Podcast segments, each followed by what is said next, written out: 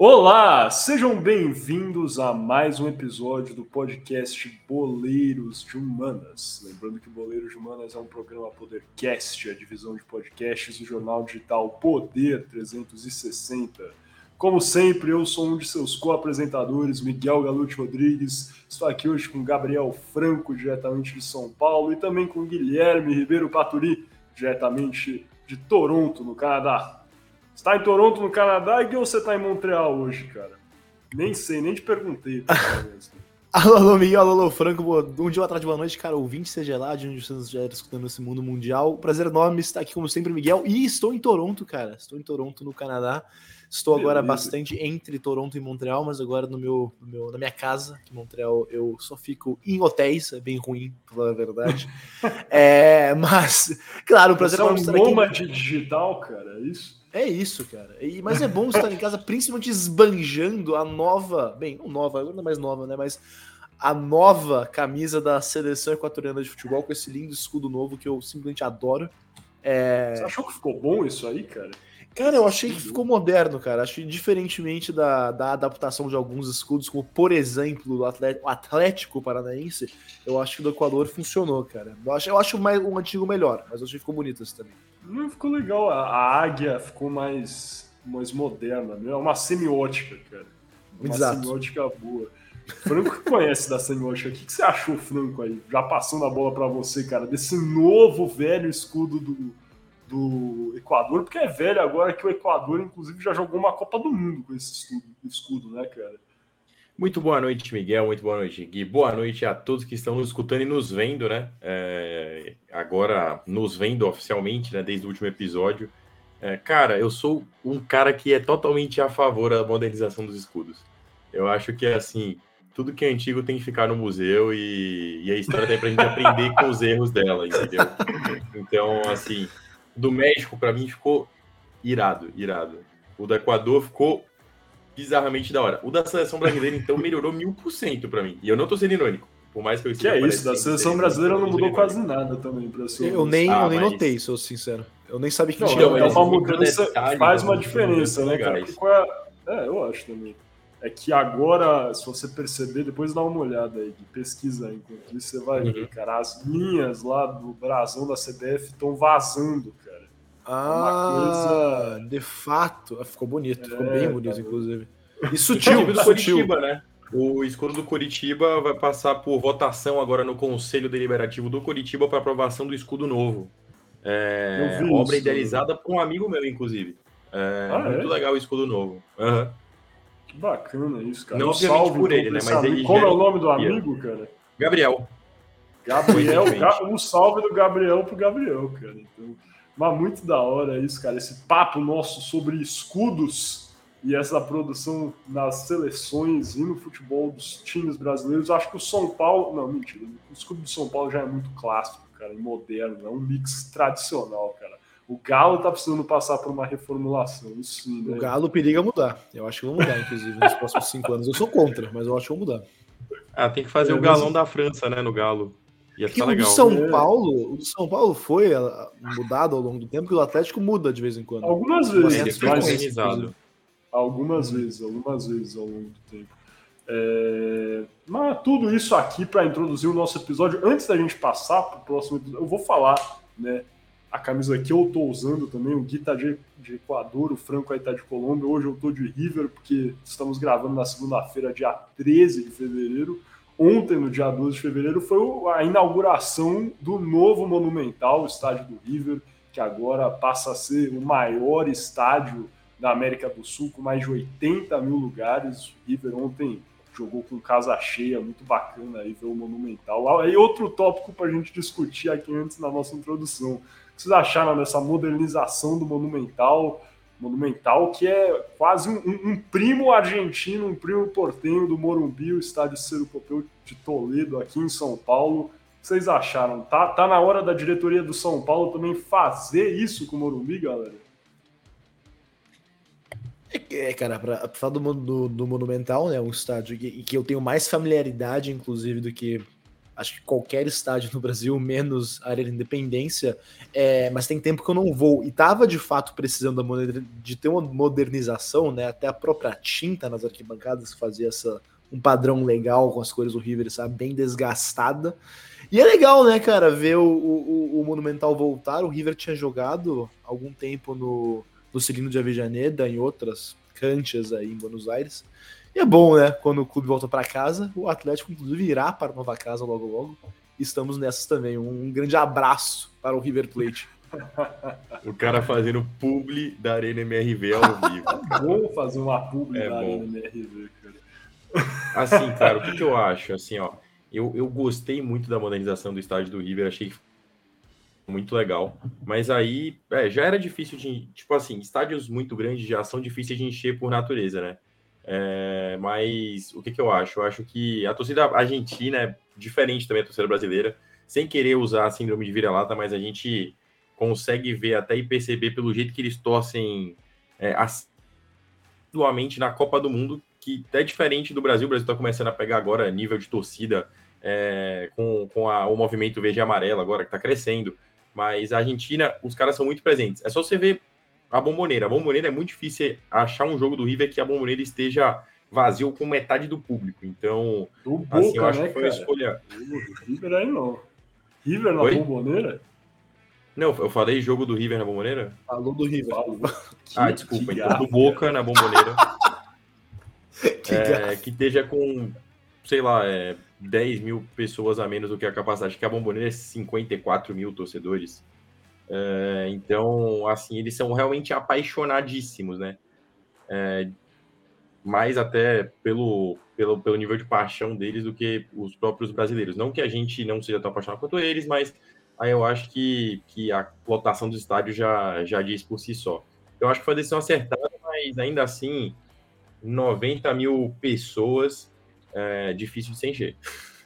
Eu, eu não sei se vocês viram nesse assunto, só para encerrar essa introdução e o assunto monumental, uh, que, que, a rede tem uma rede de supermercados em Buenos Aires chama MAS, M-A-S. Ah, eu Quando eu li pela primeira vez o nome do monumental, o estádio MAS Monumental, eu falei, nossa, que jogada de marketing português, hein? Incluíram um MAS aí mas eu vi que estava escrito errado. E com acento, acento circunflexo ainda por cima.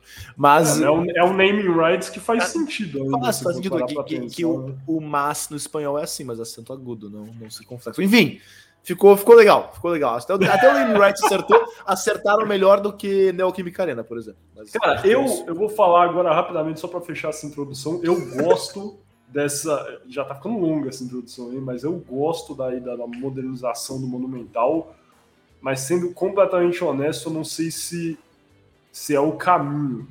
Porque o Monumental, fui no Monumental há pouco tempo, é uma, a, em comparação com os estádios mais antigos aqui do, do Brasil, é relativamente ok. Acho que já tivemos, na, o River já se esforçou para, é, enfim, modernizar esse estádio, mas ainda assim é um estádio muito antigo. Muito, muito antigo, é do século passado, aí na verdade na metade do século passado. Então, se for parar para pensar, o Monumental já tem mais de 60, 70 anos. A arena que tem problemas, não é arena, é estádio. E, enfim, acho que sempre é preferível, sendo completamente honesto, demolir se existem recursos e fazer um novo. Mas, mas, Monumental, fazer o quê? Vamos nessa. É, e agora passando para o que a gente realmente veio aqui discutindo. A gente não vamos gravar hoje sobre o Super Bowl, o Super Bowl foi ontem, já acabou, não vai ter episódio de Super Bowl, inclusive já passou o hype. Show da Rihanna foi melhor que o jogo, para ser honesto. Foi que o show do Patrick Mahomes. É, não, é que foi é, sendo é, a, a vitória, a, na minha opinião, moral já era do Philadelphia Eagles antes de começar o jogo. Mas não vamos discutir o Super Bowl. Está aqui para falar sobre a Arábia Saudita, soft power, futebol, esportes e tudo que há direito, porque a gente sabe como o futebol da Arábia Saudita, na verdade, agora está em alta, não só pela compra do Cristiano Ronaldo, na verdade não foi nenhuma compra exatamente, né? Uma contrata a contratação do Cristiano Ronaldo pelo Al Saad, clube da primeira divisão da Arábia Saudita, e também, na verdade, pela performance do Al Hilal, equipe aí da Liga Saudita no Mundial, o Al Hilal, que eliminou o Flamengo na semifinal do Mundial de Clubes recentemente, agora no placar de 3 a 2 e daí perdeu a final para o Real Madrid, mas para ser completamente honesto, jogou bem contra o Real Madrid, perdeu por 5 a 3 fazer três gols no Real Madrid não é para qualquer equipe.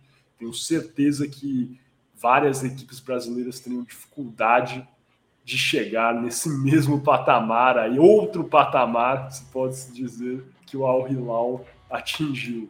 Então, sem mais delongas, acho que é isso. Alguma coisa a comentar aqui, Franco? Senão vamos passando já o nosso kickoff, onde a gente vai entender um pouquinho mais sobre a Arábia Saudita e o futebol no país. Na verdade, só a Arábia Saudita, né? Depois que a gente vai tratar sobre o futebol. Vamos entender um pouquinho mais sobre a Arábia Saudita no geral.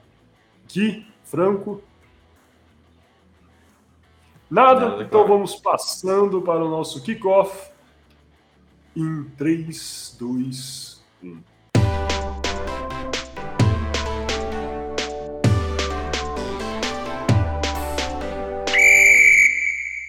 Muito bem, começando aqui o nosso kickoff. Lembrando sempre que você está ouvindo o podcast Boleiros de Humanas, um programa Podercast, a divisão de podcast do jornal digital Poder 360. E como o Miguel já comentou, né, minhas caros, meus caros, nesse primeiro bloco vamos conversar sobre a história da Arábia Saudita, né? Porque como alguns de vocês já devem saber, a Arábia Saudita é um estado relativamente recente, sendo oficialmente criado em 1932. Então, bem comparado como países como o Brasil, a Argentina, a Espanha, os Estados Unidos, é um país realmente recente, é um país é, é fruto do colonialismo e imperialismo europeu de diversas maneiras, e vamos entrar para ver essa história. Porque, claro, a gente tem que. É importante falar, né? Como um dos países mais ricos do mundo, nasceu na Península Arábica, que é um deserto, claro, e como a nação se tornou uma potência regional e até certo ponto internacional em menos de um século, de 32, é, sendo que ela nasceu, claro, em 1932. Mas, para falar e começar a realmente debater de onde nasceu, de onde veio a Arábia Saudita, a gente poderia voltar até os tempos do Império Romano, do Império Bizantino. Mas como que mais nos interessa para os propósitos desse episódio é a história moderna do país, vamos começar a contar essa história pelas guerras de unificação da Península Arábica. Porque, claro, tivemos as guerras de, de unificação alemãs, as guerras de unificação italianas, mas também, que eu, eu também não sabia, descobri pesquisando para esse episódio que existiam as guerras de unificação da Arábia Saudita. Que, mas antes de entrar de fato né, nesse processo de integração e unificação, que foi extremamente longo e complexo, vamos falar, antes de mais nada, dos principais, das principais facções do conflito, porque essa unificação começa em 1914 e tivemos três grandes facções, ou grandes potências, ou grandes players, talvez, na Península Arábica. E a primeira e a protagonista é o Reino do Neged, que era controlado pela Casa de Saud, em particular pelo rei Ibn Saud. Ibn se escreve IBN, talvez eu esteja pronunciando incorretamente, mas essa é a forma que eu vou pronunciar. Ibn Saud, então, o rei do reino de Neged. O segundo é, player importante seria o reino do Hejaz, que era controlado pelo xerife de Meca, Hussein ibn Ali. E é claro, como não poderia nunca faltar, o terceira, a terceira facção importante para levar em conta é o Império Britânico. E não preciso nem falar quem era o rei ou quem era o primeiro-ministro nesse momento, porque o que importa era a entidade Império Britânica, né? Porque neste processo vamos ter mais de um primeiro-ministro. Mas, durante o começo do século XX, a Casa de Saud, que era, outra vez, a, a casa que controlava o reino do Neged, havia crescido rapidamente no leste da Península Arábica. E os Saud eram representantes do Wahhabismo, que era uma seita do islamismo ultraconservadora. O que é importante ressaltar aqui, o Wahhabismo era considerado fundamentalista até nessa época, em 1914, sendo muito mais radical que qualquer outra seita, bem, que qualquer grande seita da religião islâmica até esse momento. Mas, apesar disso, apesar da, da de como crescia a casa de Saud, de como crescia o reino do Najed, o, xari, o xerife de Meca e o reino do Rajez eram considerados o reino mais importante da região. E, inclusive, durante a Primeira Guerra Mundial, o Império Britânico prometeu apoiar o xerife de Meca, outra vez Hussein Abin Ali, em sua luta pela independência árabe do Império Otomano e prometeu apoiar Hussein Abin Ali em seus projetos pan-árabes, porque Hussein Abi Ali queria ser o rei dos árabes, queria unificar o povo árabe sobre um só reino após é, a queda do Império Otomano. Mas o xerife Hussein Abi Ali foi traído pelos britânicos, que em vez de ajudá-lo após a guerra, como foi prometido, os britânicos e franceses dividiram os domínios árabes do Império Otomânico entre si após a Primeira Guerra Mundial, criando diversas colônias na região, conhecidas oficialmente como mandatos, que eram administrados pela Liga das Nações, que foi a organização precursora da Organização das Nações Unidas. Mas o que é importante ressaltar que esses mandatos eram uma, quase que uma desculpa ou uma tecnicalidade para serem é, para que os impérios europeus pudessem continuar dominando povos é, como colônias, mas não eram conhecidos como colônias, eram chamados de mandatos porque o termo colônia já estava saindo de moda em 1918. Mas essa traição por parte dos britânicos destruiu as relações né, entre, o Império, entre o Império Britânico e o Reino do Regês. E por isso, quando a Casa de Saud percebeu que os britânicos não iriam ajudar o Reino de Rejaz, ela resolveu invadir o Reino de Rejaz em 1918. E claro, os britânicos, como os Saud é, é, previram, não apoiaram seus antigos aliados. Mas, quando ficou claro que os sauditas iriam destruir e anexar o reino de Rejaz, os britânicos resolveram intervir após um ano de guerra e forçou ambos os lados a entrarem em um cessar-fogo. E esse conflito foi conhecido como a Primeira Guerra é, entre o reino do, de Rejaz e o reino de Neged, que durou entre 1918 e 1919. Mas o cessar-fogo é que foi é, é, enforçado pelo Império Britânico durou somente até 1924, quando os saudistas wahhabistas do reino do Neged, liderados mais uma vez por Ibn Saud, mais uma vez invadiram o reino do Rejaz, com a intenção de, por fim, anexar esse território. E a guerra, mais uma vez, durou somente um ano, e em dezembro de 1925 o conflito foi vencido pela Casa de Saud após as forças sauditas tomarem a capital do Rejaz, Jeddah.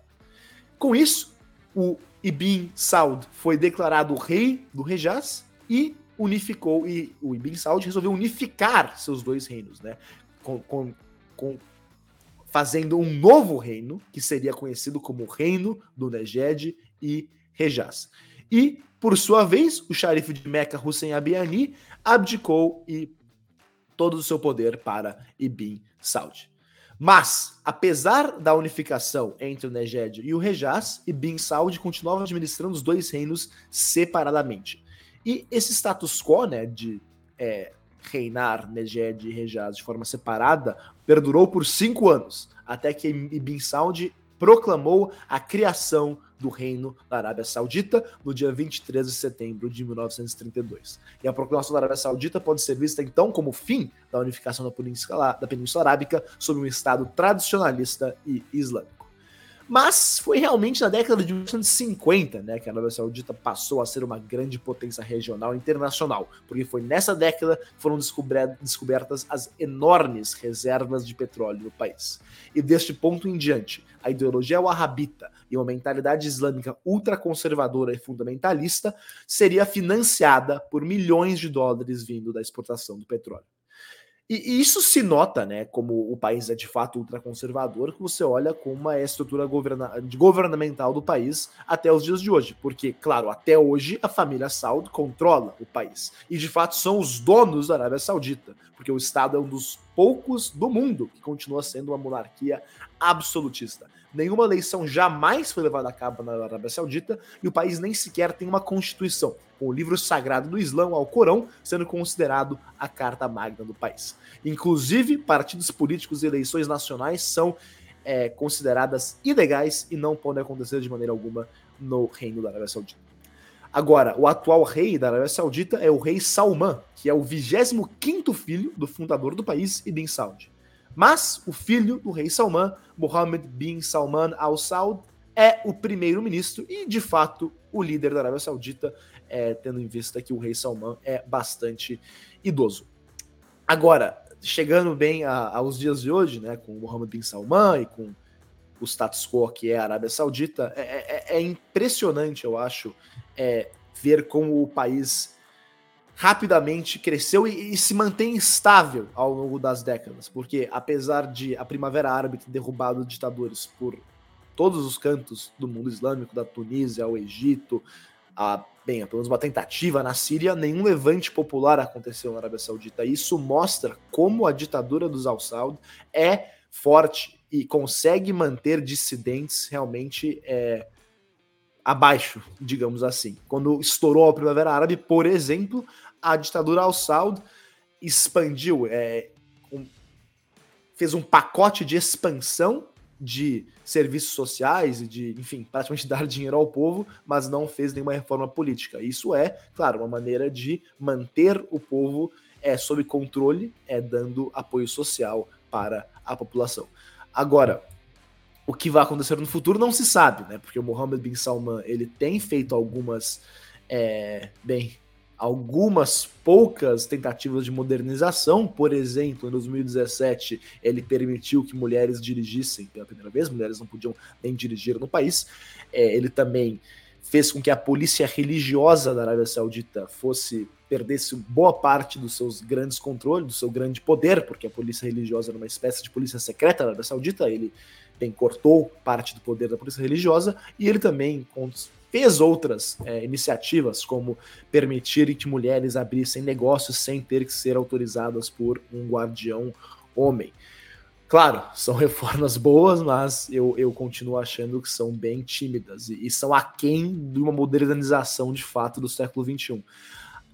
Mas veremos como será o futuro. Outra grande iniciativa do Mohammed bin Salman é o que ele chama da visão 2030, que é diversificar a economia da Arábia Saudita e fazer o país menos dependente no petróleo. Numa, numa um movimento similar feito nos Emirados Árabes Unidos, que, claro, é um país que depende muito do petróleo, mas desenvolveu Dubai, Abu Dhabi, bem, basicamente são essas duas cidades, a um ponto de que elas não dependem tanto do petróleo e, e, e conseguem gerar renda de outras maneiras, por exemplo, o turismo. Mas aqui acho que podemos parar, senão a gente pode falar horas sobre a política e sobre as relações externas, mas eu acho que aqui a gente pode parar de falar sobre a história do país, né?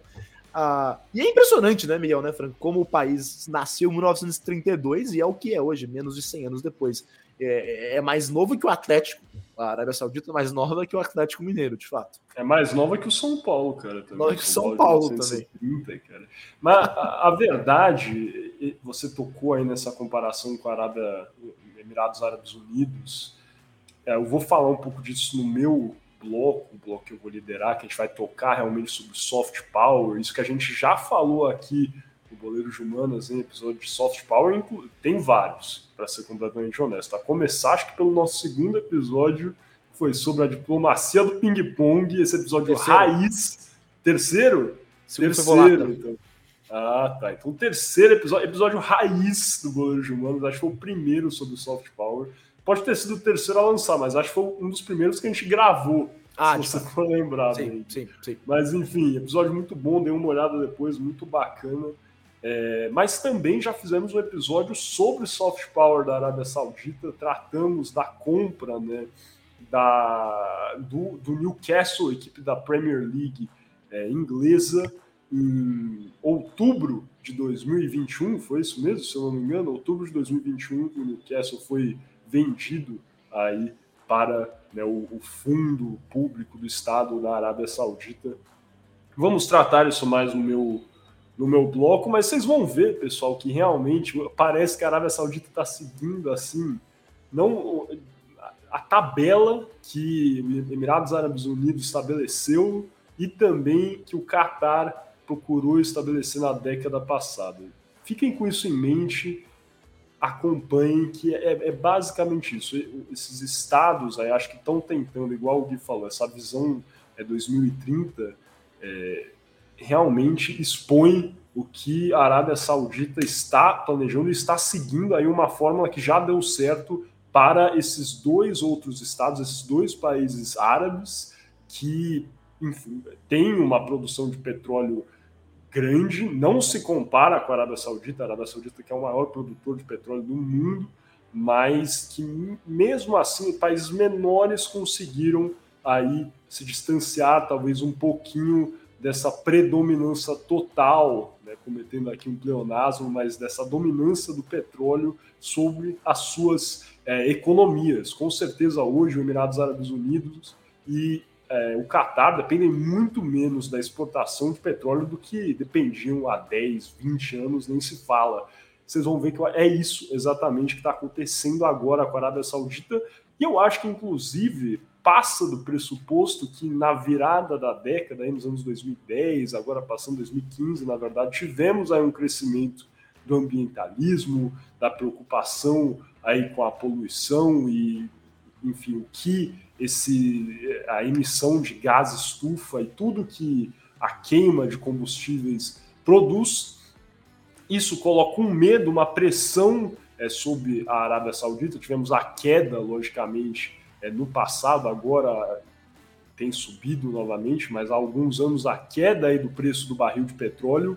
Então, tudo isso faz com que o maior exportador de petróleo do mundo, logicamente, é, fique com o pé atrás e procure aí se igualar, talvez, ou tomar como é, exemplo o que alguns países aí da região é, fizeram. Talvez esteja atuando um pouquinho de forma tardia né, o governo da Arábia Saudita nesse quesito. Mas eu acho que a Arábia Saudita, mais do que o Catar, mais do que o Emirados Árabes Unidos, Oman, ou qualquer país ali da região, é o país que talvez teve que se preocupar menos com essas medidas, inclusive imposições, talvez, é, dessa área do ambientalismo, porque, querendo ou não, a Arábia Saudita, mesmo com acusações é, de violações de direitos humanos e outras questões que o Gui é, contou, né, falta é, de, enfim, democracia, etc., é um país que sempre teve o apoio,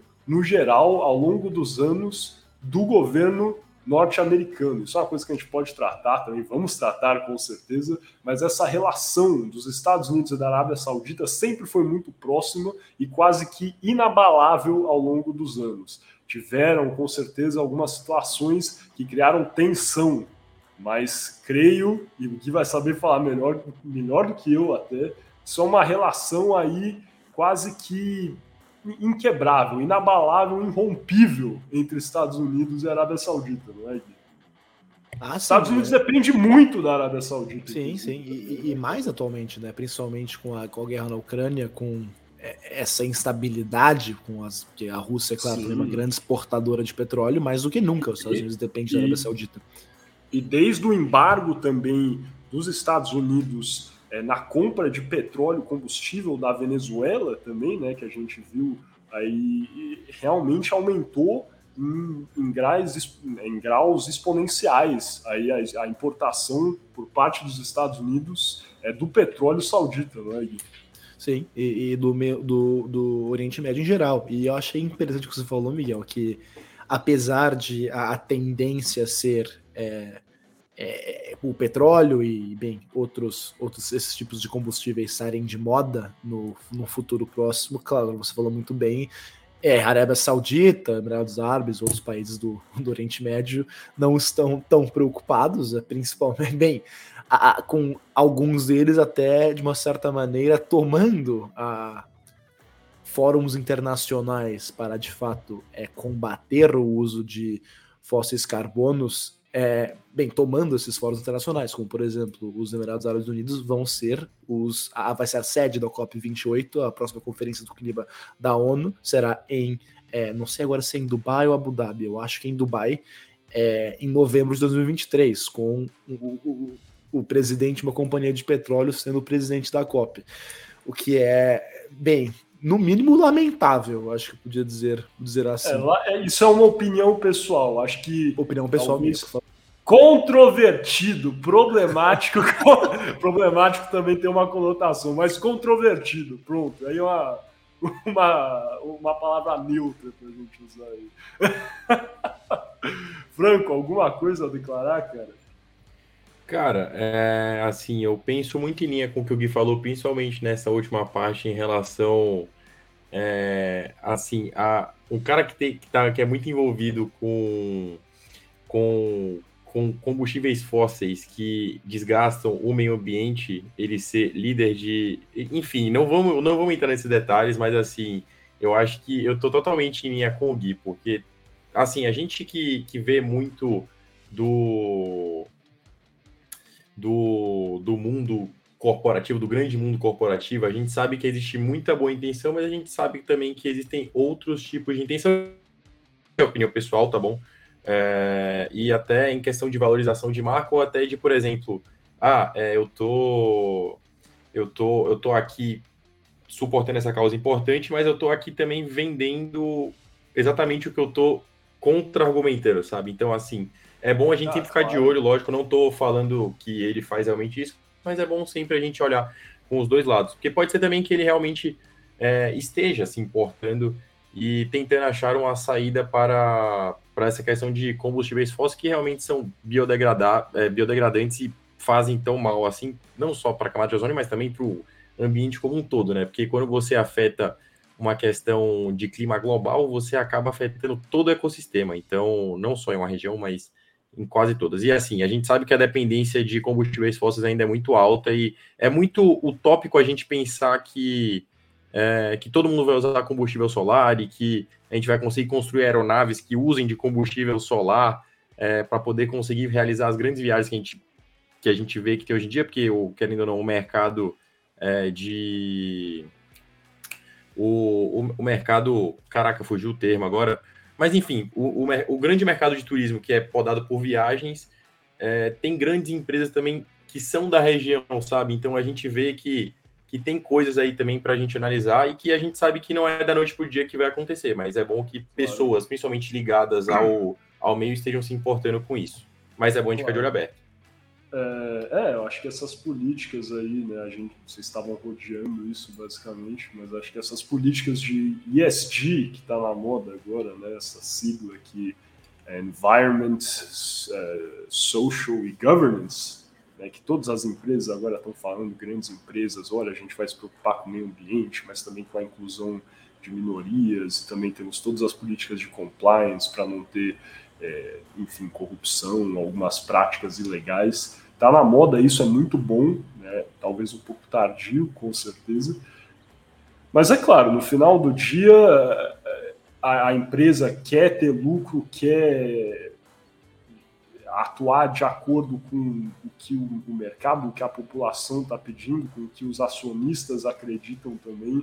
A gente sabe que essa pauta do meio ambiente está em alta e é uma análise a ser feita, com certeza, né? Pesar aí, ver esse peso e contrapeso da atuação da empresa principal e se essas medidas aí de I, de ESG, né, do meio ambiente, do environment, estão realmente compensando o que essas empresas podem ou não causar de dano, né, lesar é, o meio ambiente.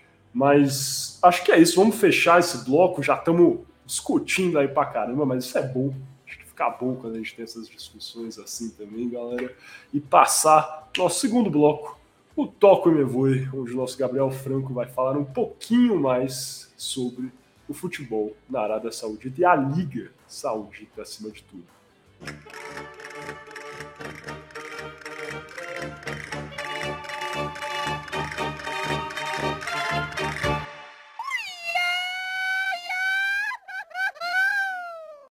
Sejam bem-vindos ao Toco Vai, onde eu hoje, Gabriel Franco, irei guiá-los por meio do o que é o mundo do futebol na Arábia Saudita. Mas antes disso, antes da gente começar o Toco Vai e antes de de começarmos a devagar um pouquinho mais sobre o que é o futebol na Arábia Saudita, o que foi o futebol na Arábia Saudita e o que vai ser o futebol na Arábia Saudita, eu gostaria de lembrar que você está escutando Boleiros de Humanas, que é um programa da divisão de jornais digitais é, do Poder 360.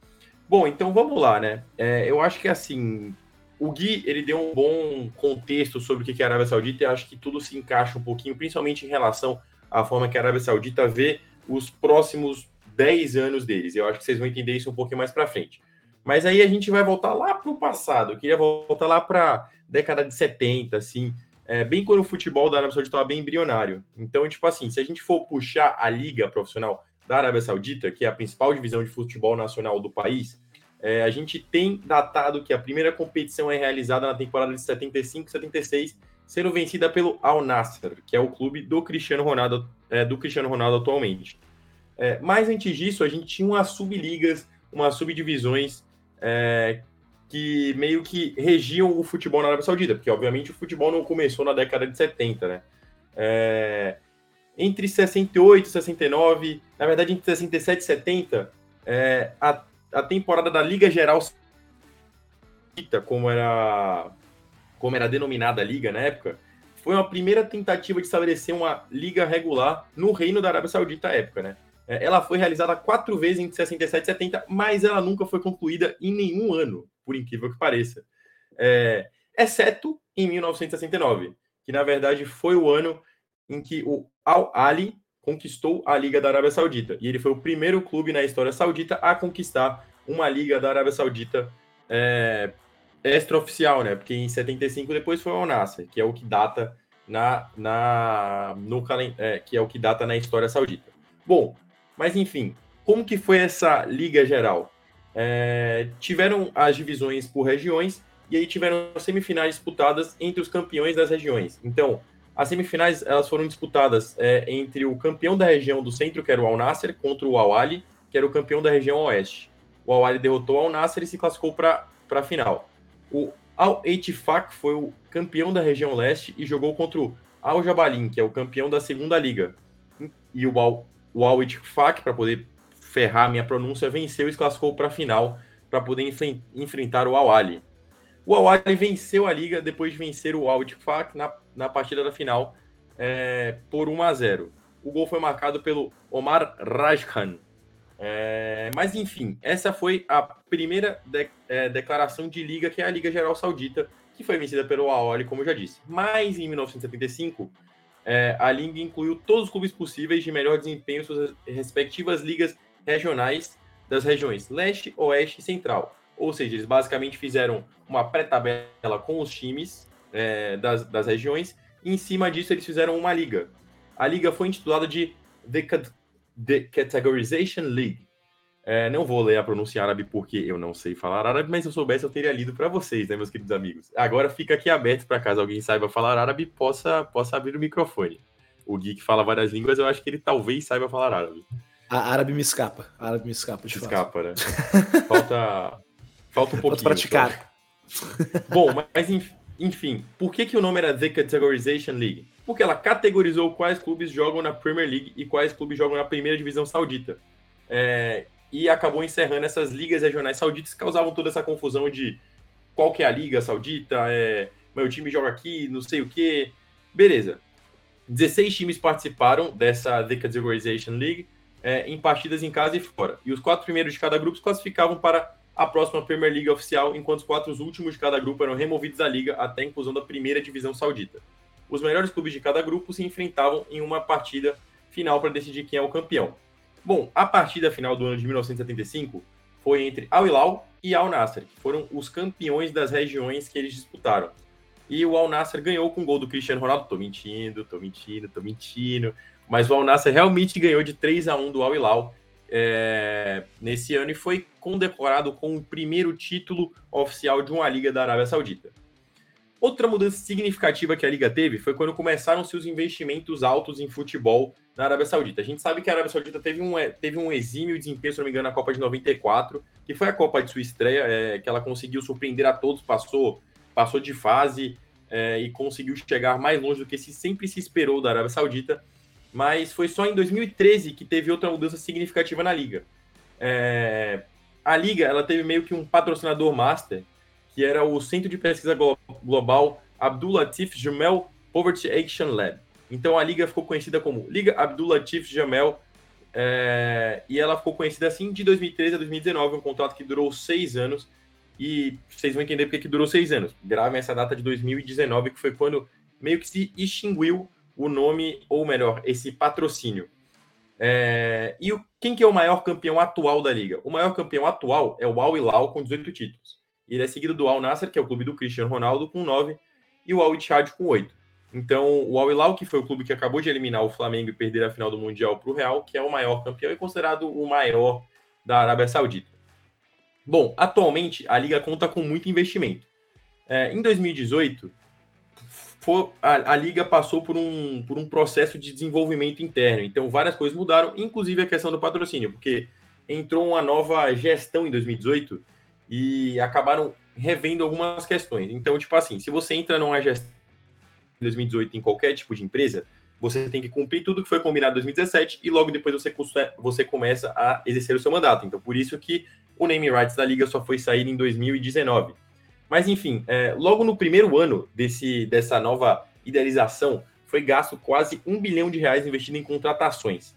É, e esse projeto, ele busca usar o poder financeiro do país para tentar se tornar um dos principais campeonatos de futebol do mundo. Eu acho que atualmente o presidente da Liga Saudita, inclusive, mencionou isso, que ele tem o, o, o, objetivo de ser uma das maiores ligas de futebol do mundo, logo depois da contratação do Cristiano Ronaldo. E a gente vê que é, realmente começa a se jogar centro de atenção para a Arábia Saudita, não só com a quantidade de seguidores que a, que a liga e que o próprio Al Nasser ganharam depois de ter, de ter adquirido a contratação do Cristiano Ronaldo, mas também com a quantidade de, de expectativa de público que eles esperam atingir, né? Porque a Arábia Saudita passou a ser um destino turístico também, não só pelo seu, por suas questões de luxo, né? Porque as viagens de luxo, é, na verdade, destinos de luxo, eles estão muito é, hypados, principalmente entre as pessoas de classe mais alta, mas você tem um atrativo, que é, que é você conseguir ver um jogo do Cristiano Ronaldo, por exemplo, na Arábia Saudita, além de você ir no parque da Ferrari, além de você fazer várias outras consegue fazer na Arábia Saudita em si. É, mas enfim, o, o que aconteceu? A liga ela tem por si só já domínio de brasileiros. Então, assim como a MLS está começando a atacar agora esse cenário, que é o cenário de contratar jogadores sul-americanos, que a gente vê muito forte é, jogadores sul-americanos na MLS, a gente vê também na Arábia Saudita um grande poderio de brasileiros. Se eu não me engano, em 2018, de 2018 para 2020, a gente tem cerca de 50 atletas brasileiros inscritos na Liga da Arábia Saudita. Se você pensar que tem 16 times na Liga da Arábia Saudita e cada time deve ter 30 atletas inscritos, é basicamente quase certeza que tem pelo menos um brasileiro dentro dos times, dentre todos os times inscritos na Arábia Saudita.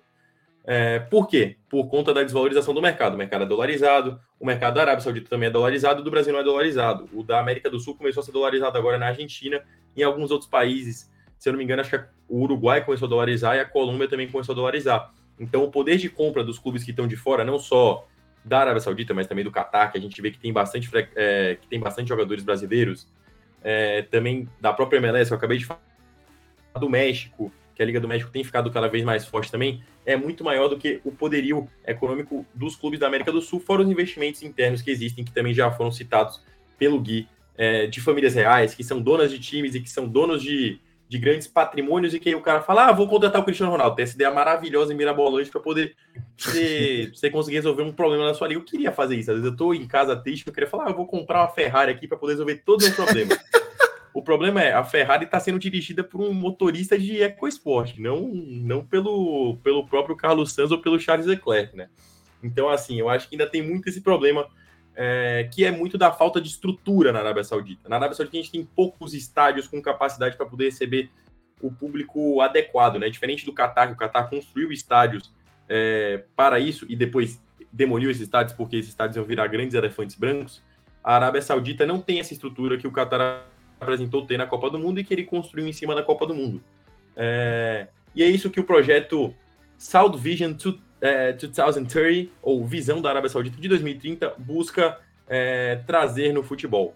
Ele busca gerar é, independência financeira, ou seja, reduzir a dependência financeira da nação em relação ao petróleo, que sim é um grande é o grande ponto da Arábia Saudita, é o grande método de dinheiro que eles fazem lá, né, que é a venda do petróleo, mas também é um grande problema, porque é uma fonte, um combustível fóssil e todo mundo sabe que o petróleo ele tem prazo de validade, né, porque você extrai ele do meio ambiente, então é, você acaba degradando cada vez mais, não só o meio ambiente, mas a quantidade de petróleo disponível que você tem no mundo. Não é algo que, que vai se reciclando, que vai se repondo, que nem, por exemplo, energia eólica que você tem é, com a força do vento, ou energia solar que você tem com a luz do sol.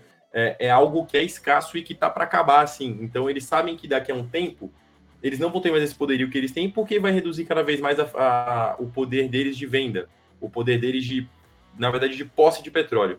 Então eles já estão pensando em outras frentes. E o turismo, é, a atratividade de pessoas que tenham interesse em conhecer a região e conhecer, às vezes, atletas que jogam na região, é, ou até ir para atrações turísticas, vem surgindo bem forte na Arábia Saudita. Não só com, não só com investimento no esporte, mas com construções de edifícios gigantescos, é, de hotéis de luxo, entre outras coisas.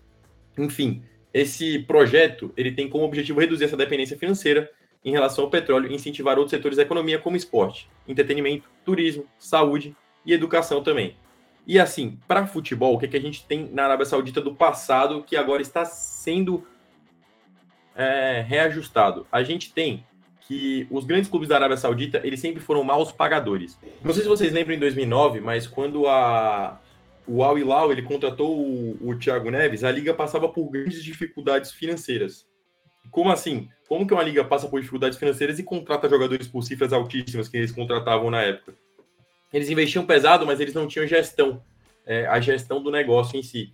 Então, eles não pagavam os jogadores e muitos jogadores eles acabavam entrando em litígio com o clube junto à justiça por conta dos não pagamentos é, de direitos que eles tinham sobre os contratos que eles fechavam. Atualmente a liga tem alguns grandes nomes, todo mundo conhece o Cristiano Ronaldo, obviamente, o Talisca, que são os dois principais nomes, eu acho que são também os dois principais valores de mercado. O Cristiano Ronaldo está avaliado em 20 milhões de euros e o Talisca em 14 milhões de euros. A gente tem também o Pete Martinez, então os três primeiros jogadores da liga são todos do Al Nasser. O Pete Martinez e, e, os, e, os, e dois deles têm ligações sul-americanas. E se você for descendo um pouquinho mais, você vai ver que quase todos eles são sul jogadores sul-americanos, para poder você ver quão difícil é você trazer jogadores europeus. Se eu não me engano, os dois europeus mais valiosos são o Cristiano Ronaldo e o Krychowiak. O Krychowiak era volante, foi volante do Sevilha, do PSG, é, jogador polonês. É, mas é muito mais fácil trazer jogadores sul-americanos por conta do poder aquisitivo que você consegue investir muito mais fácil. E também jogadores africanos. Eles também são muito é, famosos por trazer jogadores africanos é, eles levaram, se eu não me engano, o Conan, que era do, do Lyon recentemente, para poder jogar na liga, que é lateral esquerdo, mas joga de ponta também. É, entre outros, enfim. Mas mostra que cada vez mais a Arábia Saudita vem se importando com outros aspectos que não só o futebol. Então, esse investimento todo na liga, ele serve para gerar público, para poder você gerar interesse em você ver um jogo. Por exemplo, a gente vê que quando uma pessoa do nosso meio, assim, ela viaja para Miami, ela sempre joga, posta foto no jogo do, do Heat. Ou então, quando ela viaja para Los Angeles, posta foto no jogo dos Lakers. Porque é um atrativo. Quando você vai para a cidade, você vai querer fazer alguma coisa que remeta a algo premium ou experiência premium. E eles querem fazer com que essa experiência de você conseguir assistir um jogo da Liga Saudita seja tão premium quanto às vezes ver um jogo de basquete. Lógico que eles estão muito longe ainda do nível da NBA. E não só falo isso porque não é só você contratar jogadores, né? A gente vê isso às vezes até na Liga Brasileira que a Liga Brasileira tem jogadores bons, tem jogadores de qualidade, mas você não consegue atrair um espetáculo tão, tão, tão mirabolante da própria NBA, é, ou quanto do próprio NFL, é, da NFL, mas eu acho que o da NBA é, é, um espetáculo muito mais intenso do que o da NFL, e olha que eu prefiro futebol americano a basquete. É, mas enfim, a Liga da Arábia Saudita ela tenta gerar essa atratividade ao público que a assiste e que ainda vai a assistir. É, não acho que o interesse, é a opinião pessoal, não acho que o interesse da Arábia Saudita seja em direito de transmissão, por mais que eles tenham contratado um, o jogador mais midiático do mundo, que é o Cristiano Ronaldo. Amo o Messi de coração, meu jogador favorito, mas todo mundo sabe que o Cristiano Ronaldo ele atrai muito mais público, muito mais é, olhares, principalmente por ser um jogador é, que está muito mais presente em propagandas, em, em grandes furos, é, do que o próprio Messi. É um jogador que mudou muito mais de clubes, então ele estava sempre no meio do mercado da bola também. É, mas eu acredito que a Arábia Saudita queira trazer pessoas para dentro e que consigam acompanhar a liga dela para poder assim gerar outras frentes que não seja só o consumo de, é, de que não seja só o consumo de petróleo em si pelos seus, pelos seus principais compradores. Gui, Miguel, vocês têm algo a declarar sobre o futebol saudita? Gostariam de declarar alguma experiência, alguma vez que vocês jogaram com algum jogador saudita? O Miguel jogou com, eu, eu, eu, com aquele cara que fez gol de pênalti no Flamengo. Você mencionou. Franco, você mencionou o Pete Martinez, cara, eu lembrei dele, eu fiquei triste, porque, cara, o Pete Martinez, aquela Libertadores, foi o melhor jogador do River Plate, cara, tinha um futuro, parecia que tinha um futuro brilhante pela frente. Primeiro problema, o cara foi pro Atlanta United, ele não, ele Cara, que jogava tanto United, cara. Devia ter jogado no Brasil, ou num clube mais ou menos Europa. Ruim da Europa, o Celta de Vigo. É, ruim o Atlanta. Achei que o Atlanta United era bom, cara. Eles não foram campeões há pouco tempo. Ah, mas MLS. Assim, e aí o cara foi para pro, pro, pro, pro Al Nasser. Al Nasser? Al Tihad. Como, como é que foi o, o, o Seattle Sounders? O, o Seattle Sounders foi bem no Foi campeão agora. Foi campeão não, então, agora. Mas eles foram bem no Mundial? Nem sei como eles foram no Mundial. eles foram classificados. Não sei se pelo Awali é, ou pelo Al Hilal. Como é que foi? Deixa eu olhar enquanto isso. Eles perderam pro Awali de 1 a 0 Aos 88 minutos o gol. Que pena. Queria que o Seattle Sounders estivesse passando. Yankees go Mas... home. Mas o que eu ia falar, cara, acho muito da hora esses dados que você trouxe aí, é, Franco, cara. E eu acho que, como eu já falei, a história, cara, é cíclica, né? É aquele eterno retorno do mesmo entrando na filosofia aqui também. Eu acho que essas coisas acontecem ao longo da história. Tem uma liga que quer se popularizar, cara, traz um cara, um jogador de futebol que é midiático, que atrai atenção, sabe do que? Vocês já entenderam onde eu estou chegando com isso. Uhum. 2007, jogador mais bonito da história do futebol, David Beckham, casado com uma Perfeito. Spice Girl, mano, por si só era uma estrela, foi contratado para jogar no time estrela dos Estados Unidos, né? Ah, uma galáxia, o LA Galaxy. tô, tô cheio das piadinhas hoje. O David Beckham foi jogar lá, o cara que jogava bem, era titular do Real Madrid, saiu e não, nem estava em final de carreira, porque o Beckham na época tinha o quê? 30 anos, por aí. Não, não me recordo aí, mas era jovem. Eu acho que uns 33, ainda. 34, porque eu acho que ele jogou é. 4, 5 anos e ele foi se aposentar no PSG depois, com 38. É que ele jogou, ele jogou uma época, não sei se vai lembrar disso, ele foi em 2007 pro, pro LA Galaxy, acho que fazer de cabeça isso aqui, né? Ele se aposentou em 2013. É, 2012, então, 2013. Tinha 8. Foi 2013 que ele se aposentou. Mas enfim, aqui é, ele jogou 32. uma época também. É, então, tava numa uma fase boa da carreira. Exato. Dele. Mas ele, ele se aposentou, ele, ele passou um tempo no Galaxy, foi emprestado para o Milan, depois volta para o Galaxy. Uhum. Não sei se ele cansou de jogar na MLS, o que foi, mas enfim, né, isso é uma jogada lá da MLS do LA Galaxy para popularizar a liga trazendo aí o David Beckham. E antes disso, se a gente voltar para os anos 90, em 1991, outra liga talvez não tão convencional, a liga japonesa, a J-League, tentou se popularizar trazendo grandes jogadores. O maior deles, o Zico, Zico contratado, né, craque, maior jogador da história do Flamengo, foi contratado pelo Kashima Antlers e ficou lá de 91 até 1994. O Zico aí que, não sei se na época ainda era, mas enfim, já foi. Não ganhou a bola de ouro, porque não se dava bola de ouro para quem jogava no Brasil, mas o cara era, já foi um dos melhores jogadores do mundo, se não o melhor em seu tempo foi jogar no Japão para popularizar a liga japonesa. E até hoje ele, enfim, é louvado no Japão. O Zico, se eu não me engano, treinou a seleção japonesa, eu lembro disso. Quem aqui é fãzaço de jogo de futebol vai lembrar do Winning Eleven, que tinha o Zico entrando lá com o, o é, como era o nome daquele jogador famosíssimo do Japão que jogava no Celtic também? Não era na, Naka, alguma enfim, me fugiu o nome dele, mas o cara, é, a entrada era espetacular. Zico e esse jogador aí do Japão, do Celtic. É isso, Zico ajudou a popularizar o futebol no Japão, o futebol no Japão que ainda não é convencional, mas com certeza é conhecido, é um dos eu acho que é o melhor da Ásia, sendo completamente honesto, né? Logicamente, times do Japão não têm exportado tão bem aí na Champions League asiática, mas o futebol do Japão é bem estabelecido. E mais ainda do que isso, acho que o exemplo mais crasso de tudo isso foi quando o Pelé, em 1975, foi contratado pelo New York Cosmos, né, a equipe da NASL, que era a principal divisão de futebol na época, antes da MLS ser lançada, tinha a NASL, uma liga que ainda existe hoje em dia, mas é considerada a segunda divisão, não tem rebaixamento nos Estados Unidos, mas é como se fosse uma segunda divisão do futebol americano e futebol, né, futebol norte-americano, futebol americano é outra coisa.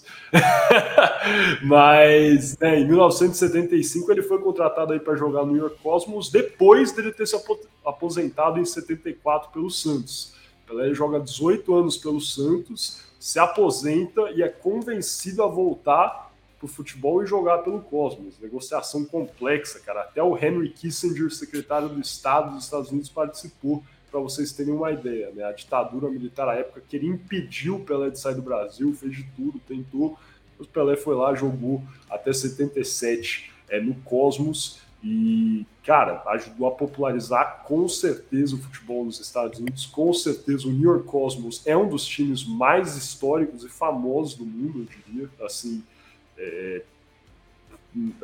o New York Cosmos, inclusive, é um time que o pessoal conhece, sabe da camisa branca e verde, né, as cores do Cosmos, e é um time que nem joga na MLS, na principal divisão de futebol dos Estados Unidos, para vocês terem uma ideia. É porque já teve Pelé, já teve Beckenbauer, já teve grandes jogadores, e é isso. Ajudou, foi essa jogada aí novamente trazer as pessoas, e tudo isso já é um boa, uma boa ponte para o nosso próximo bloco, que é sobre soft power. São exemplos, talvez, de soft power é, por parte da não talvez, mas com certeza por parte desses países aí, Japão, é, Estados Unidos, Arábia Saudita, no caso, porque você vê, é lógico quando as pessoas, esses grandes, essas grandes figuras, figurões esportistas são contratados, as pessoas têm mais interesse, têm mais vontade de viajar para esse país para ver essas pessoas jogarem. Se é uma, uma, pessoa que você tem afinidade, gosta, torce, às vezes jogou no seu time passado, você está é, de passagem pela região, você vai tentar se esforçar para ir lá comprar uma camiseta e assim levar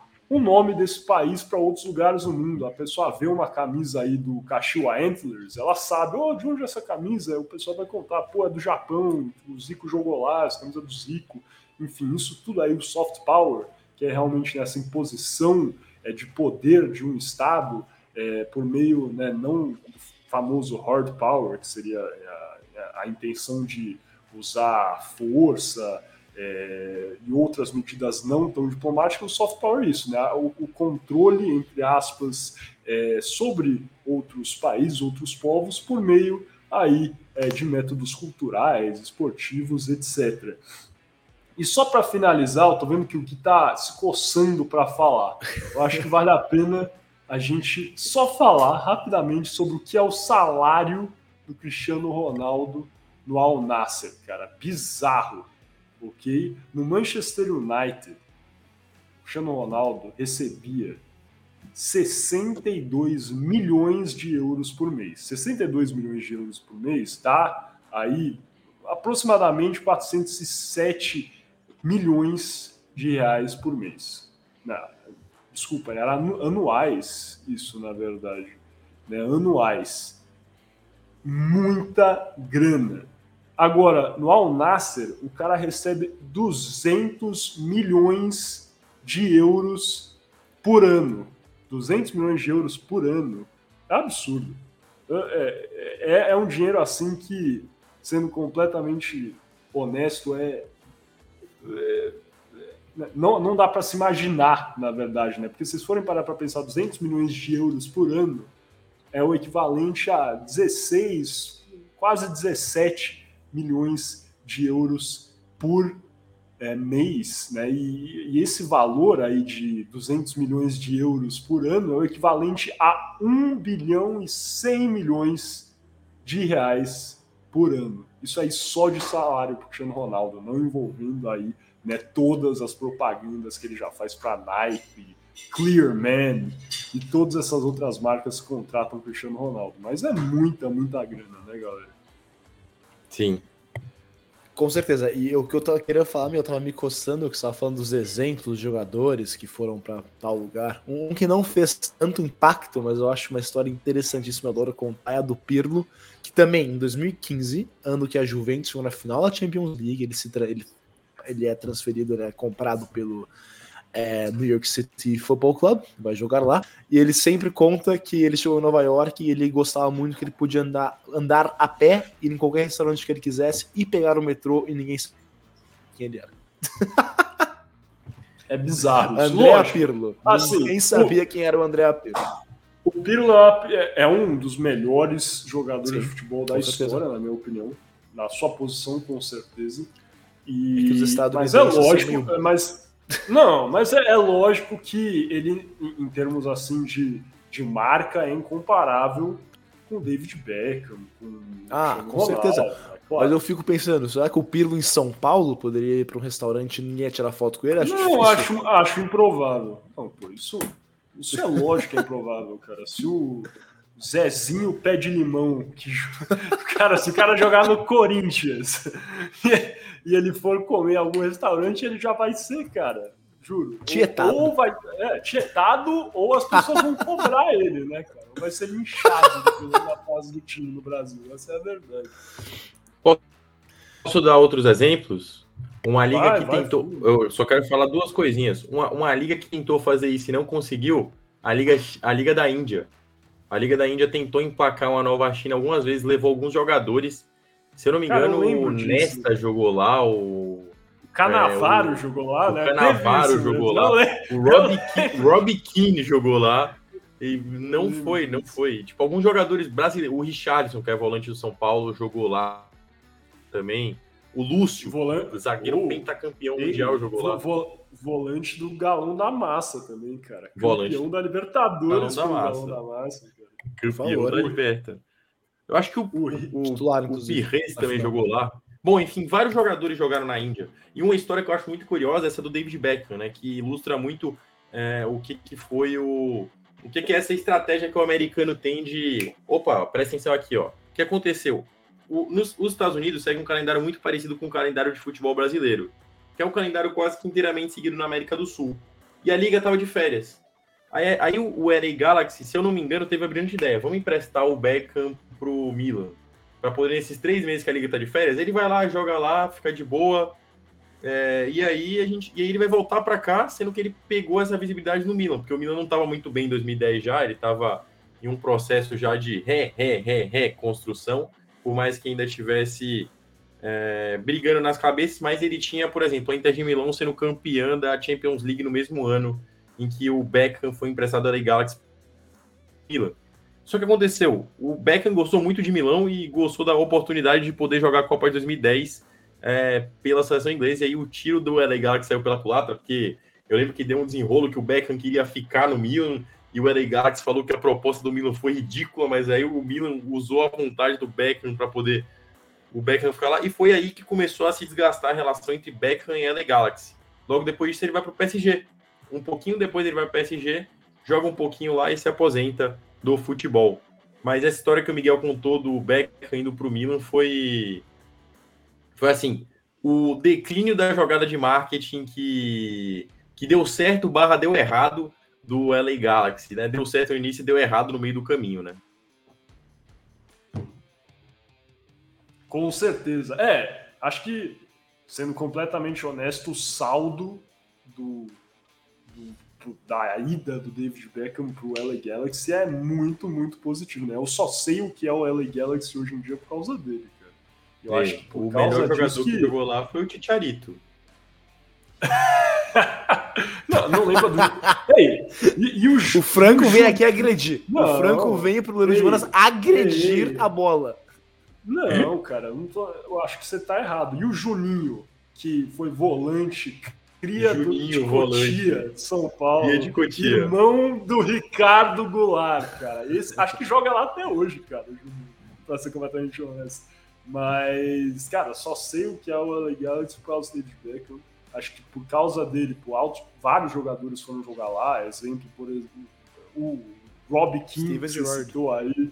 O Rob King, lá, é. o Steven Gerrard, Zlatan Ibrahimovic, que não teve tanto sucesso assim, né, no LA Galaxy. Inclusive o Galaxy faz tempo que não é campeão, se não me engano, muito tempo. Agora tem outro time em Los Angeles que vale, inclusive, mais dinheiro do que o LA Galaxy. O LAFC é o primeiro time norte-americano, se eu não me engano, a cruzar a linha de um bilhão de dólares em, em valor de mercado. Então, tempos sombrios para o LA Galaxy, mas ainda assim é o time mais vitorioso da história da MLS. É, e eu só sei o que é o LA Galaxy por causa do Beckham, cara. Acho que isso aí é meio inegável. Assim como todo mundo sabe o que é o New York Cosmos por causa do Pelé. Aí as comparações. E por isso. Ou o Lyon por causa do Juninho Pernambucano.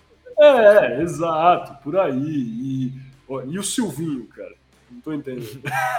e você, vocês só provavelmente só seguem o Al Nassar por causa do Cristiano Ronaldo também. Né? O Al Nassar passou de não sei quantos mil seguidores no Instagram para milhões de seguidores, ultrapassou, cara, Tottenham, Inter de Milão, vários times, São Paulo, por muito.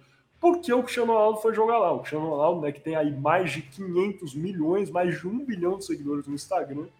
Isso tudo aí é exemplo do que a gente vai tratar agora no próximo bloco, soft power.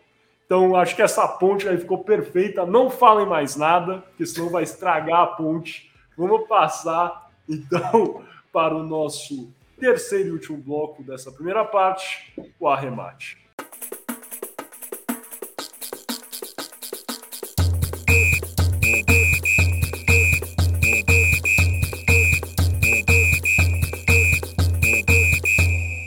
Olá, sejam bem-vindos novamente aqui ao podcast Boleiros Humanas, dando início ao nosso terceiro bloco dessa primeira parte do episódio 52, 52 episódio do podcast Boleiros Humanas, o Arremate. Lembrando que Boleiros Humanas é um programa Podercast, a divisão de podcasts, jornal digital Poder 360.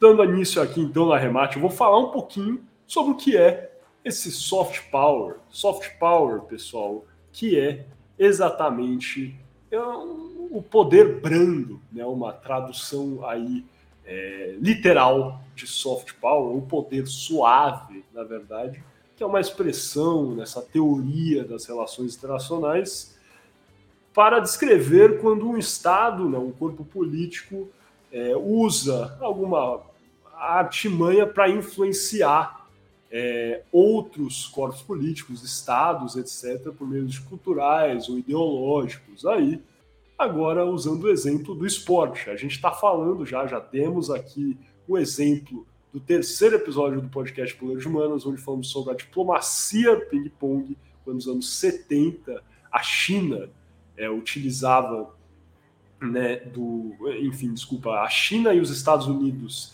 é, voltaram a se falar, entre aspas, né? Teve nessa. Como a gente pode se dizer? Reataram os laços entre Washington e Beijing por causa de um encontro entre jogadores de ping-pong e tênis de mesa dos Estados Unidos e da China na competição aí de tênis de mesa. Esse é o terceiro episódio do podcast Boleiro de Humanas. Dê uma olhada, episódio raiz do Boleiro de Humanas. E também tratamos aí no episódio do podcast Boleiro de Humanas sobre a compra do Newcastle United pelo, é, pelo fundo da Arábia Saudita, né? o, o chamado é, o, o, consórcio, na verdade, da Arábia Saudita, que comprou o Newcastle United em outubro de 2021. O Public Investment Fund, né, o PIF, que é esse, esse fundo da, da realeza é, saudita em outubro de 2021, depois de muita conversa, muita negociação, chegou aí a compra de 80% é, da, da operação do Newcastle United, que à época estava em 19 da Premier League, ou seja, lutando para não cair na primeira divisão inglesa, e hoje está aí, acho que em terceiro lugar, se não me engano, hoje no dia 13 é, de fevereiro de 2023, batalhando para é, garantir a sua classificação para a Champions League na próxima temporada. E por que tudo isso é relevante? Porque a Arábia Saudita está tentando há algum tempo já fazer uso aí dessa influência no esporte para abrandar a sua é, visão é, global. E o que eu quero dizer com isso? Acho que o Gui tocou um pouquinho nisso no começo é, do episódio, no seu bloco, mas a Arábia Saudita tem um pouco. Né, você pensa na Arábia Saudita, acho que ao longo é, do, da história tem uma, uma visão que talvez possa ser negativa em alguns aspectos. Acho que desde 1979, por exemplo, quando né, alguns fundamentalistas é, islâmicos né, vivenci... tomaram conta de eh, algumas. Né, teve uma situação muito, muito complexa, uma crise, eu acho que se pode até é, dizer, em Meca, né, cidade na Arábia Saudita, onde esses fundamentalistas islâmicos é, raptaram algumas é, pessoas e foi uma crise aí internacional e inúmeros outros aspectos, como é, em 2015, quando a Arábia Saudita né, decide é, invadir o Iêmen, o Iêmen que está, como acho que alguns de vocês devem saber, em uma guerra civil há inúmeros anos. A Arábia Saudita entra nessa guerra em março de 2015, além, por exemplo, e, e né, nessa guerra há diversas acusações é, de. É, como eu posso colocar isso da melhor forma? De equívocos ou até. É, enfim. De ações do exército saudita que passam do ponto né, do que é aceito numa guerra. E em 2018, também acho que dessas coisas mais recentes, quando o jornalista e dissidente saudita Jamal Khashoggi foi é, morto após ser visto pela última vez né, entrando no consulado saudita em Istambul em 2018. Então, todos esses eventos, daí depois né, investigações que ligam expressamente aí a morte do Jamal Khashoggi, que era né, um grande crítico do regime é, saudita, a, né, a, amando, em tese, aí, é, é, o que as investigações dizem da família real saudita, que a família real teria realmente ordenado a morte, o assassinato de Jamal Khashoggi. Tudo isso, todas essas, enfim, todos esses eventos e componentes que, que dão um teor mais negativo à visão é, saudita é, a, a, nível mundial também, considerando aí é, né, o trato a minorias como é, pessoas LGBTQIA+, e mulheres, como o Gui acabou de falar recentemente, né, recebendo aí alguns direitos fundamentais que antes não eram nem pensados na Arábia Saudita, acho que né, dá para perceber que a Arábia Saudita não tem uma visão 100% positiva é, no mundo. Mas com isso, acredito não só com a intenção de, como falamos, né, diversificar a sua economia com base na visão 2030, mas também de abrandar, melhorar essa visão global que o país tem, a Arábia Saudita passou a fazer investimentos massivos, massivos em esportes. E é uma coisa que é, é, é, categórica, como vocês devem imaginar. Agora, né, a gente viu em janeiro de 2023 essa consumação dessa contratação do Cristiano Ronaldo pelo Al Nassr. Mas antes disso, tivemos outros aspectos onde a Arábia Saudita já está investindo dinheiro para trazer esportes para dentro do seu território. E quando eu digo esportes, eu quero dizer todo tipo de esporte. A Arábia Saudita é um país, como vocês devem saber ou imaginar, é majoritariamente um deserto. Calor com temperaturas aí que chegam até quase 50 graus Celsius. Muito quente. Calor realmente infernal. Em outubro de 2022, o país foi escolhido para ser a sede dos Jogos de Inverno Asiáticos de 2029 deve estar pensando, como é possível fazer jogos de inverno asiáticos num país desse? É porque a Arábia Saudita está construindo é, um complexo que irá custar aí 500 bilhões de dólares, uma mega cidade que se chamará Neon, e dentro desse complexo, dessa mega cidade, haverá um, um, um ambiente anual é, que aonde o, pelo ano inteiro, né, perene, poderá é, ser praticado é, esportes é, de inverno, desde enfim, esqui até é, outros esportes é, de clima de inverno. E em 2034, cinco anos depois né, dessa das, de que Riad, de que a Arábia Saudita na verdade, que a Arábia Saudita, né, porque a, os Jogos de Inverno serão em Neon. É, cinco anos depois disso, em 2023, Riad, a capital, será a sede dos Jogos é, Asiáticos, que é uma espécie de Jogos Pan-Americano, né, baseado, né, multiesportivo, é, semelhante a uma Olimpíada regional. E, inclusive, o ministro do esporte, Prince Al-Budaziz bin Turki Al-Faisal, disse em agosto de 2022 que sediar as Olimpíadas é o objetivo maior do reino da Arábia Saudita. Então vocês veem aí, eles já estão aí sediando os Jogos Asiáticos de Inverno e também sediando os Jogos Asiáticos. Então é uma escadinha e vocês veem como isso aí já pode ser considerado, né, eles estão exercendo esse poder regional. Os países que irão visitar lá, todos da Ásia, e verão, muitas pessoas irão é, ir até a Arábia Saudita, turistas, vão ver os,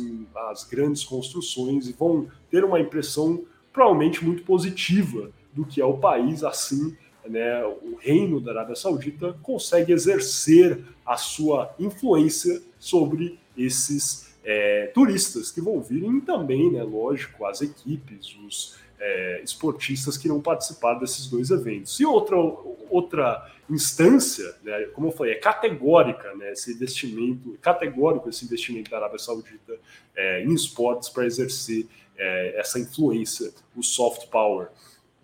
A Arábia Saudita entra de forma tardia no mundo da Fórmula 1. Em 2021, só atrasado, se for pensar que há alguns anos temos corridas no Bahrein, no Catar, etc. Em 2021, a Arábia Saudita entra no circuito da Fórmula 1, tem a corrida em é, Jeddah, acho que alguns vão lembrar, uma corrida que foi bastante é, conturbada, porque o Lewis Hamilton e o Max Verstappen estavam ali batalhando ponto por ponto. Na verdade, na época, o Lewis ainda estava correndo atrás do Max. E teve a corrida em Jeddah em 2021 pela primeira é, vez. E, e, claro, teve, teve um aspecto que eu acho que é negativo, que nessa mesma época que foi, né, que ocorreu o primeiro circuito de Jeddah, houve um ataque de uma milícia Houthi do Iêmen na Arábia Saudita, num, numa refinaria de petróleo, né? Houve um bombardeio, isso acabou tirando um pouco do foco, dava para ver, inclusive, do é, autódromo de Jeddah fumaça dessa refinaria pegando fogo, mas aí é, é, a forma que a Arábia Saudita, inclusive, consegue até tirar um pouco do foco, eu acho, desse ataque Houthi a essa refinaria. É lógico que, é, aí é uma suposição minha, eu acredito que esse ataque foi coordenado, não foi é, essa data, para dizer, esse ataque, essa localidade não foi um, enfim, uma coincidência. Eu acredito que a milícia pode ter feito isso de forma proposital, mas a verdade é que a, acredito que um pouco do foco desse ataque foi retirado porque as pessoas estavam lá falando sobre o GP de Jeddah, o que tinha sido uma, o GP novo, toda essa disputa entre Max Verstappen e Lewis Hamilton ocorrendo, ocorrendo nesse cenário que era da Arábia Saudita. Então a fluência, né, influência novamente da Arábia Saudita sendo propagada por todo o mundo. E como eu já comentei, o futebol, enfim, não tem nem o que se falar, o Cristiano Ronaldo é, indo jogar aí no Al Nassr e também com a compra né, pelo é, Newcastle é, pelo, pelo fundo saudita em outubro de 2021 e outro evento é, que é relevante é que a Arábia Saudita irá sediar os Jogos Asiáticos é, de Futebol, a espécie de Copa América, é, em 2027. Então, se for parar para pensar, já vão sediar os Jogos é, Asiáticos né, de esportes multiesportes, que seria o equivalente ao Pan-Americano, comparando aqui com, a, com a, a, né, as Américas, em 2034. Em 2029, eles vão sediar os Jogos Asiáticos de Inverno, em 2027 eles vão sediar os, os, Jogos Asiáticos de Futebol. Então os caras estão exercendo aí todo esse poder e influência sobre a região é, estendida aí que seria a Ásia. E existem conversas que a Arábia Saudita se juntaria ao Egito e à Grécia para tentar sediar a Copa do Mundo, sim, a Copa do Mundo em 2030. Nada disso foi confirmado ainda, veremos, mas é bem possível. E eu acho que um fator muito relevante, né, a gente já comentou sobre como aí o time, né, o Al Nasser, agora tem pessoas que estão assistindo o jogo do Al Nasser. Outro dia eu vi a TNT Sports, né, que é uma grande emissora de futebol esportes no Brasil, publicando em suas redes sociais gol do Anderson Talisca, né? Gol do Al Nassr, uma coisa que a gente nunca ia ver se o Cristiano Ronaldo não tivesse ido jogar lá. Talisca já jogava no Al Nassr, é importante frisar isso, e antes a TNT Sports não publicava. Por que passou a publicar? Porque o Cristiano Ronaldo foi jogar lá. Isso é o soft power na sua pureza, né? Um clube da Arábia Saudita agora passou a ser seguido por brasileiros, é, empresas de jornalismo brasileiro passaram a publicar sobre esse clube e a influência saudita então só vai crescendo e crescendo. Em 2021, depois que a Arábia Saudita, né, esse fundo saudita, compra o Newcastle, vários, vários, vários torcedores do Newcastle foram comemorar em frente do St. James Park, o estádio do Newcastle, e foram em jogos do Newcastle usando né, vestimentas árabes clássicas, aquele é, turbante não é o, termo correto, mas aquele né, artefato árabe tradicional na cabeça, kefia, esse era o nome, tinha fugido. E, inclusive, o, o, Reino Unido, que é um dos países que tem maiores críticos né, ao regime saudita, a o, a, né, o assassinato, que não foi confirmado pelo regime, mas né, o, o, assassinato do é, jornalista Jamal Khashoggi, e aparentemente os torcedores do Newcastle esqueceram. Então aí estamos vendo o abrandamento dessa visão negativa é, da Arábia Saudita na, na prática, né? Na prática, efetivamente. E quando eu falei né, que tudo isso era cíclico, que a história se repetia, acho que fica claro que a Arábia Saudita está se espelhando nos seus vizinhos, no Emirados Árabes Unidos e no Catar. E por que eu digo isso? Porque em 2008, vocês vão lembrar que o Abu Dhabi United Group, que é ligado, né, um consórcio aí do regime do Emirados Árabes Unidos, o Emirados Árabes Unidos, comprou o Manchester City, foi em 2008 isso, né? Estamos falando de anos e anos atrás, na década passada, como eu falei, eles compram o Manchester City, investem bastante dinheiro, é, compram, enfim, inúmeros jogadores. Primeiro o Robinho vem, depois a gente tem Agüero e todos os jogadores que vieram em sequência aí. É, e é uma, um, um crescimento vertiginoso que traz atenção para a uh, para o Emirados Árabes Unidos. Outro exemplo né, dessa aplicação do soft power pelo regime é, de Abu Dhabi é justamente na Fórmula 1, como a Arábia Saudita fez agora em 2021. Em 2009, sim, na década passada novamente, é, o, o regime aí do Emirados Árabes Unidos inaugura o Grand Prix de Abu Dhabi. O Grand Prix de Abu Dhabi, que agora faz é, é o último Grand Prix, Grand Prix da temporada de Fórmula 1. Antes, lembram, vocês vão lembrar, que a temporada de Fórmula 1 acabava em Interlagos. Era isso, sempre Interlagos com chuva, cara, emoção até o final. Felipe Massa perdendo o título na última curva em 2008, 2008, lembra disso?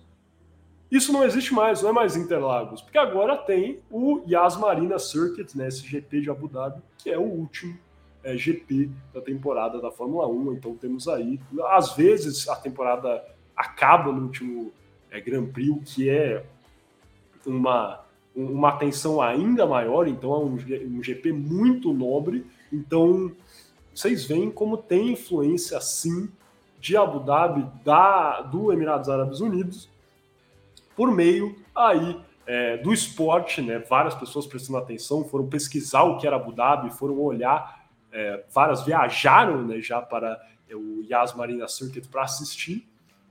Então é sim a influência desse país é por meio do esporte, semelhantemente ao que a Arábia Saudita está fazendo agora. Comprou um time, tem GP de Fórmula 1 e, enfim, tem outros aspectos, até puxando para um lado que não é do esporte, vocês verem como o soft power acaba afetando as pessoas, acho que vocês vão lembrar nessa mesma época, né? Em 2008 eles compram o Manchester City, em 2009 tem o GP de Asmarina, e em 2010, janeiro de 2010, é inaugurado o Burj Al Khalifa, o maior prédio do mundo em Dubai. Todo mundo ficou sabendo, teve matéria na televisão, teve, enfim, vocês viram foto no Facebook, o que seja, mas todo mundo sabe, enfim, uma boa parte da população deve se lembrar da inauguração do que foi né, esse prédio gigantesco em Dubai. E agora, como eu falei, exatamente, a Arábia Saudita está fazendo obras e obras. Acho que alguém, alguns de vocês devem ter visto o projeto da Arábia Saudita, o The Line, né, que é uma obra gigantesca, uma cidade que será uma linha efetivamente no deserto.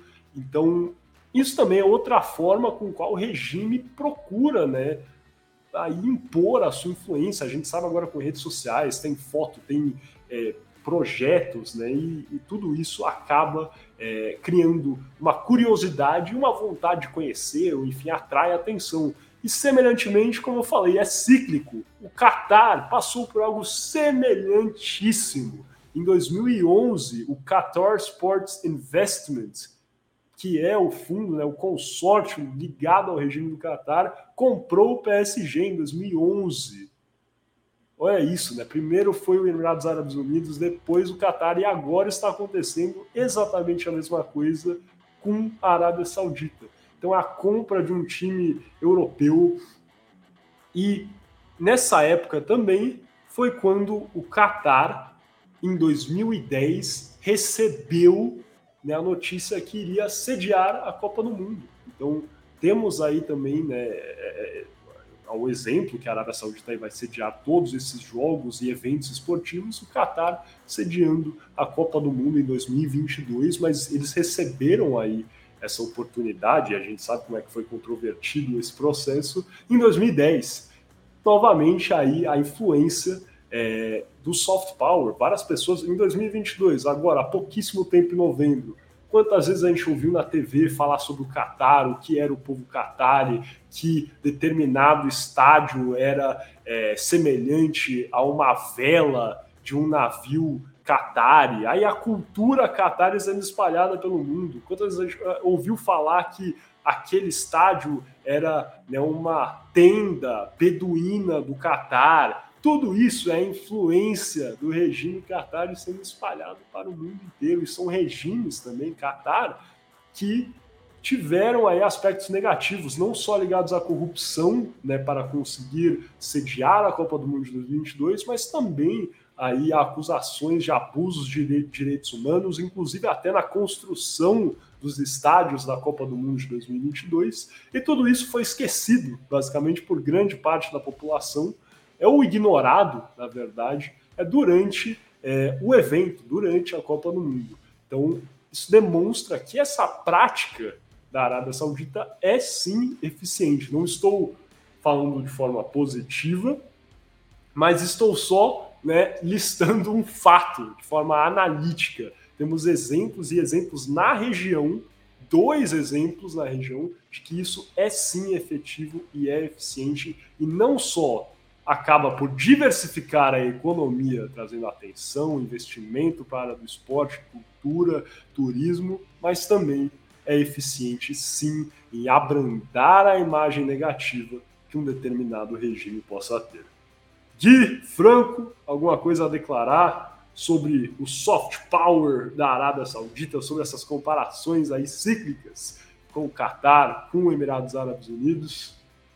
Eu só queria complementar, Miguel, que, que é, você entrou muito bem nisso, que, que assim, o que a Arábia Saudita está fazendo, os outros países já fazem, né? O, o, é, parece que é, até que é um. Parece que até é um plano da região de atrair esses eventos esportivos, atrair atletas, atrair, enfim, usar do soft power dessa maneira. Porque, claro, você falou, é, a Arábia Saudita quer as Olimpíadas, legal, o Qatar já teve a Copa do Mundo. É realmente um processo bem conectado é, da Península Arábica. Perfeito. Então acho que é isso. Acho que podemos fechar então aqui esse nessa nossa primeira parte do podcast Boleiros Humanas e passar para a segunda parte, onde teremos o nosso shootout, aquele jogo rápido de perguntas e respostas sobre o que tratamos aqui hoje, Arábia Saudita, soft power, futebol, e também as alternadas, que é o nosso debate sobre tudo que já conversamos aqui hoje também. Está assistindo aqui no meu YouTube, é só deixar o vídeo rolar, a gente volta daqui a pouquinho. Você está ouvindo no Spotify, Apple Podcasts ou outro serviço de é, streaming, clique em cima embaixo do lado e escute aí essa segunda parte do podcast do Boleiro de Humanas, que também vai ser imperdível. Nem gravamos ainda, mas eu sei que vai ser imperdível. Beleza? Brigadão, voltamos daqui a pouquinho.